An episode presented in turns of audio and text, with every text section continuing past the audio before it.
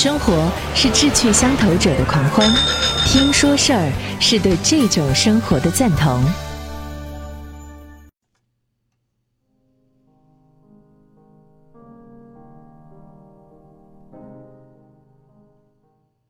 各位好，这里是路上听书馆，我是张瑞。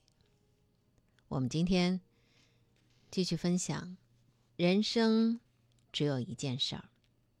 没有比学怎么活更加重要的了。如果一件事情你自己不感兴趣，世界上就不会有人感兴趣；你自己不感动，世界上就没有人会感动。人生只有一件事儿啊，学怎么活，其中有一项就是在职场当中是需要修炼的。大多数人的职场，二十多岁到五十多岁。三十年的时间，这里头修炼的学问可真是大了去了。比如说，如何让自己有心、有愿望，并且知行合一，甘愿受、欢喜做；如何离苦得乐，像孩子一样去面对工作和他人，又需要你怎样做？我们今天呢，继续啊上一集的这职场锤炼的话题，培养洞察力。你要让自己优秀卓越，有一个必要的条件。如果说这必要条件当中只能选一样的话，那么就只剩下这个了——洞察力。不管是什么行业的，各行各业，凡有成就者。必有洞察力，它是一个基本素质。什么叫洞察力？洞察力是能够穿透事物的表象，看到事物本质的能力。洞察力可能是天性的一部分，习惯成自然，但是也是可以培养的。有人会说，职场当中很复杂呀，历史也很复杂。我们在看一些历史的书籍当中，会觉得里头有一些潜规则的东西，你觉得很高深，啊。很复杂，无法理解。其实，转换一下，就是不要把它看得太复杂，也不要把它看得太高深。要像理解自己的童年游戏一样去理解企业，因为人从生到死，从小到老，做的不过就是那几件事儿，图的不过就是那几种感觉，玩的也不过就是那几场游戏。小孩子在玩什么呢？是不是玩着玩着就？你一国我一国，然后就开始我这个国和你那个国有什么不一样？于是大家开始招兵买马，想办法玩的更热闹，比别的更好玩。之后好玩的那个国就越来越强大，想加入他的就得准备更多的玻璃珠和橡皮筋儿来讨好那个孩子头。那么，当你走进一家企业，仰望高耸的大楼，走过昂贵的地毯，看过墙壁上的名画，全是人物的合影。穿着套装的秘书，最后看到老板，这些事物在告诉你什么？他们告诉你，我这国啊很热闹，很好玩儿，要跟我玩儿，代价可不低呀。那么谈判桌上呢，老板们总是闲聊，从来不热衷于谈生意。闲聊中总是说，生意太多做不完啊，太忙了，人生啊没什么意思啊。这是在告诉你什么呢？还是那句话，我这很好玩啊，代价也不低呀。好，最后玻璃珠、橡皮筋儿堆得满桌子，老板们互相拍肩膀说：“交个朋友吧。”就这么成交了，是不是和小朋友玩游戏没有特别大的区别呢？人生从小到老都是在玩那几种游戏，穿透表面的五光十色、令人眼花缭乱的包装，本质也不过是把捉迷藏换成了政治、商业。把玻璃珠、橡皮筋儿换成了权力、利益、名声而已。如果欠缺了这样的洞察力，那么好，你就很难做什么呢？比如说，很难做记者，啊，很难做管理者，很难做企业家。有洞察事物习惯的人，他会随时回到自己最真实的经验、最坦率的内心世界。寻求对事物的理解，有洞察力的人随时都在问：这件事儿的本质是什么呀？这句话的背后想表达什么呀？这个行为的动机是什么呀？这种现象后面的意义是什么呀？洞察力不仅是成就卓越，同时也是人生幸福的根基。我猜测，洞察力的养成和童年经验是密切相关的。越能够自主地体验多样的环境变化的孩子，越有可能养成敏锐的洞察力。如果有人觉得自己洞察力不足，那么可以试着让自己补过童年，尽可能地打破一切的条条框框，试着用童真的眼光、无所约束的本性来重新体验世界。我相信一定会很有成效的。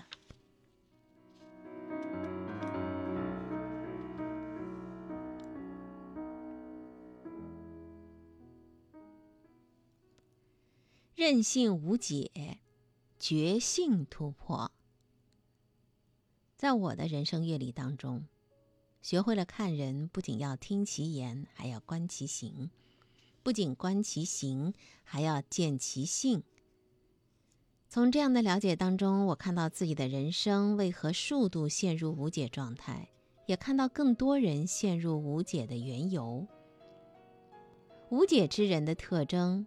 是他想要的和他愿意付出的相差十万八千里，但他却看不到；是他想要的 A 和想要的 B 根本不可能同时拥有，但他却不愿意接受；是他为了得到自己想要的，不惜一切手段，完全不考虑代价要由谁来承受。为什么说这样的人无解呢？是因为他活在虚幻的自我世界当中。你劝他，他不听；你帮他，他就缠上你；你不帮他，他就说我这一切都是你害的。无解之人只有一味药可以治，那就是苦果。他必须吃够了苦，才能够醒过来。除此之外，别无他法。用最简单的方式形容无解之人，就是“任性”两个字。和任性相对的，当然是觉性。人世间是一所大学校，遭遇的挑战都是功课。做功课时，任性只能卡住，不断的重修；觉性才能够突破，更上一层楼。个人的任性啊，它是业力；人群之间的业力会相互牵引，成为共业。共业当然比自业更难修。所以才需要适合的游戏规则来节制个人业力转移的速度和幅度。当社会公认的行为准则被打破时，业力不受节制的大转移，所有人都要承担它的后果，无论作为或者是不作为，都不可免。按照我的经验啊，共业被打翻时，刚开始总是任性多于觉性。如果社会根基够厚，韧性还没有走到不归路，一股集体的觉性自然会升起来，带着大家冲破挑战，继续前进。每一个人的内在都同时具备韧性和觉性的因子，在共业被打翻的那一刻，如何带着觉性去行动，考验着每一个人。顺便提醒一句啊，行动更多的是在每个人的日常角色当中。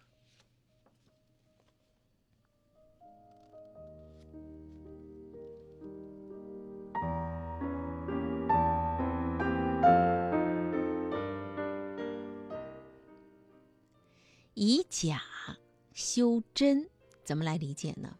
很多人在进入职场之后啊，积累了一些成绩，生活没有什么担心的，然后怎么样？会失去工作动力了，陷入一种倦怠状态，开始对遥不可及的生涯愿景就心猿意马。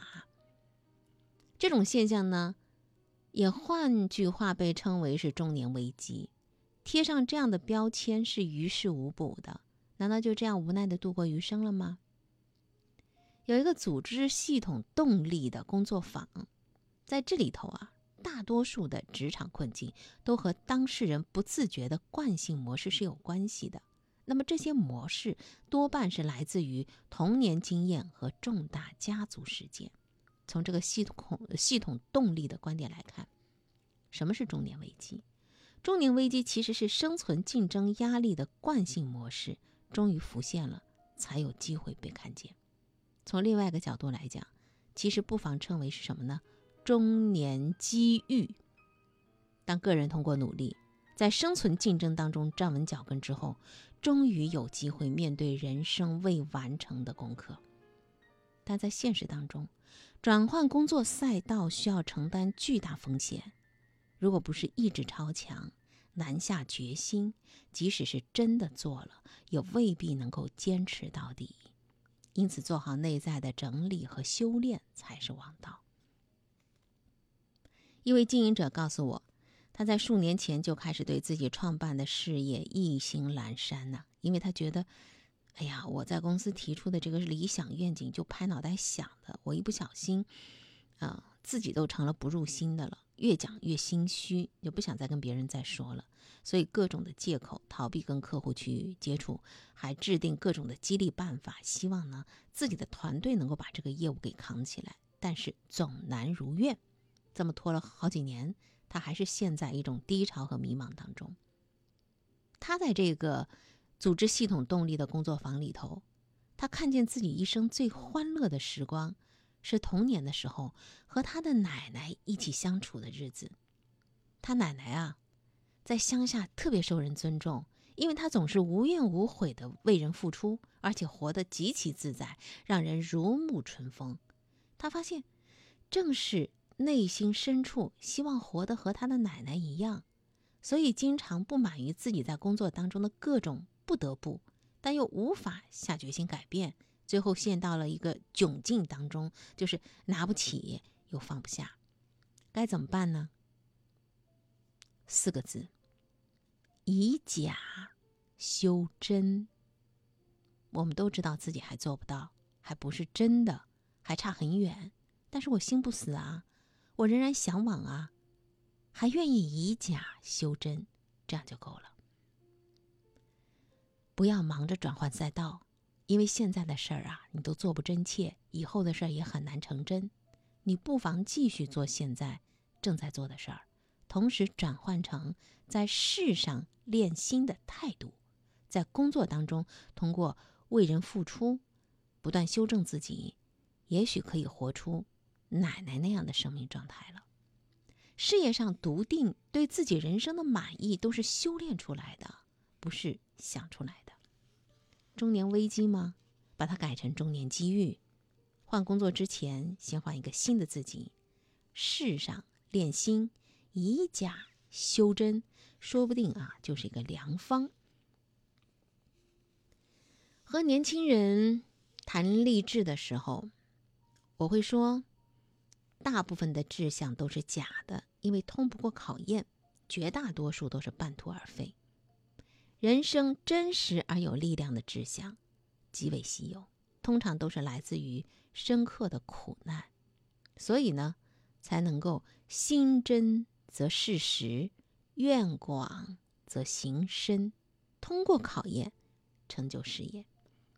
有年轻人就问了：如果没有机会经历深刻的体验，立不下真的志向，难道我的人生就不可能有作为了吗？不一定。真的是不一定啊。比如说，我当初创业的时候，正好是在我的人生低谷，但是我一心以为是鸿鹄将至，在没有准备好的状态之下，做出了一个超越自身能力的大胆决定。扪心自问，其实当时是一种逃避的心态，起心动念完全不真，因为不真。当然事不实，行不深，所以漏洞百出，吃足苦头，只能说是自作自受。那么后来怎么样转过来的呢？原因当然是很多了，但是大体上的是因假而制造了苦难，苦难到极致，不得不修出了真。真正的关键在于“无路可退”这四个字。因为闯的祸太大了，大到收不了摊了，大到继续玩假的，身家性命都赔不起了。终于逼出了玩真的志气，这也叫做以假修真。在现在的环境之下，年轻人的原生家庭相对都是很宽裕的，要从深刻体会当中发出真实而有力量的大愿，非不为也，实不能也啊。所以，这个以假修真的功夫就特别重要了。什么叫以假修真？就是你也不知道自己真的想做什么，目前正在做的事情就像鸡肋一样，食之无味。弃之可惜，而且还有一大堆不合理、不平衡、没意义、没乐趣的事情发生，正在把你逼疯。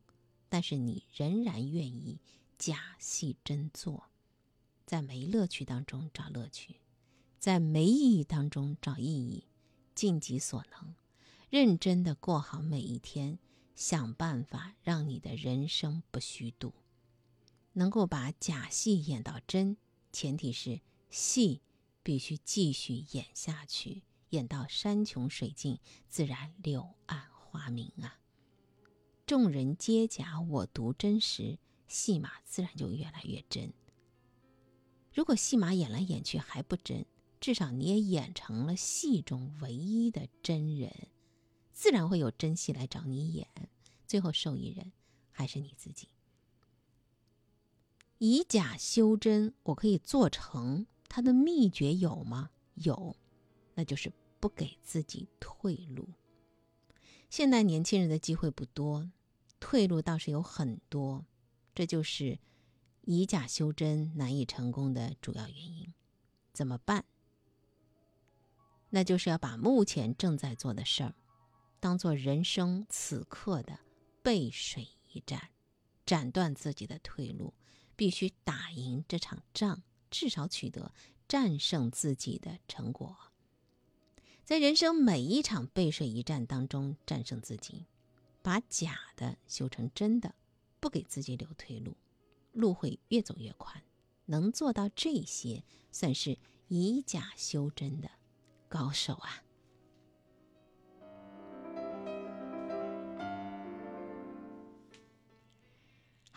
人生只有一件事儿。